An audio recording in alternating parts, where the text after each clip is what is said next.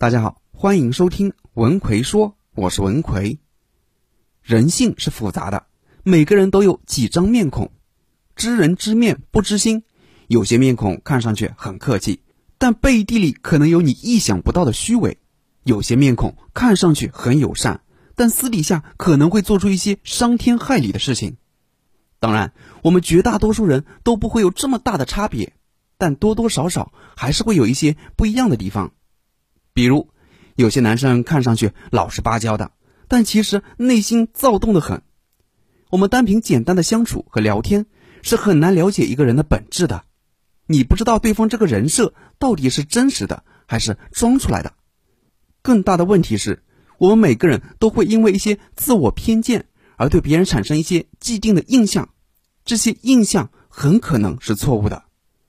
为什么这么说呢？一。不要让你的偏见误导你的判断。与别人接触时，我们往往会倾向于相信自己的直觉和判断力，但直觉和判断力往往会产生一些固有的偏见。产生这些偏见主要有两种原因：一、忽视概率偏差。很多人都会忽略概率，这会导致他们做出非黑即白的决定。在他们看来，这个世界只有两种选择：好与坏。就像评价一个人。他不是好人就是坏人，但事实上呢，并不是这样的。很多时候更像是好与坏的混合体，他没有那么好，也没有那么坏。比如，你看到一个帅哥特别的帅，你就会觉得他什么都好，以至于忽略了他的缺点。再比如，你看到一个事业非常成功的人，你就会觉得他各方面都非常的优秀。事实上呢，他很可能有很多不足的地方。这就是忽略概率偏差，导致我们对别人的认识不全面或者不客观。二、虚假相关偏差。所谓虚假相关，指的是我们错误的把一个行为举止和一个结果联系起来的心理倾向。比如，你看到鲨鱼在海滩上袭击人类的新闻报道，尽管这次鲨鱼袭击是第一次出现在那个地方。但你很可能会把这个行为跟某些不好的结果联系起来，得出不能去那个海滩玩的决定。但事实上呢，鲨鱼在海滩上袭击人类的概率非常的低，几十年都碰不到一次。所以在海滩上游泳还是非常安全的。但这个报道已经在你脑海中引起了相关偏差的幻觉。用在人际交往上，你看到交往的男生突然扶起跌倒的老奶奶。你就认为他品性善良、感情专一，觉得跟他交往，你这辈子都很有安全感。但事实上呢，对方的这个行为跟他将来会不会对你好，会不会对你专一，并没有太多的相关性。相信你肯定看到过这样类似的新闻：某某男生长得非常帅气，然后因为某些矛盾把妻子杀害了；某某被别人认为是忠厚老实的男生。没想到居然出轨了，在网上认识了某个温柔善良的女生，以为自己终于找到了女神，结果对方把他的钱骗得精光。人性是复杂的，想完全了解一个人是很难的，但只要大方向不错，本质上没有问题，就可以放心的交往。那我们如何去了解和判断对方到底是一个什么样的人呢？给大家六个技巧，让你比较客观。比较全面的去认识一个人。二，帮你识人看人的六个技巧。第一，从不同的角度和不同的情况观察对方。刚开始不要轻易的去判断一个人，也就是说，你不要过分的相信自己的直觉，因为你的直觉并不一定是正确的。想要客观而全面的了解一个人，你要尝试观察一个人在不同的情况下的行为方式，比如。他在工作中可能看起来很热情、平易近人，而且非常的友好。但是，当他晚上和朋友出去喝酒时，你可能会看到对方的另一面。这时，他可能就变得狂躁、自大，甚至有种情绪失控的感觉。所以，跟对方接触时，尽量把他放在不同的环境和情况下，看看对方会有什么样的反应。第二。分析他们的行为在不同情况下是否表现的一致。人可能会根据自己所处的环境而表现出不同的性格特质和行为举止。那些可靠、值得信赖的人，比那些隐瞒自身某些特质的人更可能表现出一致的行为。比如，一个人平时表面上看上去温文尔雅，脾气温和，很有涵养，可一旦在舒适区以外的环境，整个人就完全不一样了。我有个学员是做活动策划的，有一次他跟我说，有不少女模特在台上工作的时候，简直就是全身上下都散发着光芒，看上去是那么的优雅、大方、得体，但回到台下的休息室，你可能就完全无法想象，他们就是刚刚在台上那么优雅的人。他们会把衣服、鞋子乱扔，抽烟、抠脚、打麻将，一样不落。我们不能说他们伪装的很好，只能说人都是多面体。第三，花时间去探索一个人的全貌。在讲第三点之前，我插一句：平时跟人说话，自己明明说了一大堆，该表达的都表达了，可是对方却还是不理解我说的是什么，这是为什么呢？其实这往往是因为你说的话缺乏逻辑，别人听了就云里雾里。那如何让自己说的话条理分明、层次有序呢？我给大家总结了三个表达框架，让你清晰表达。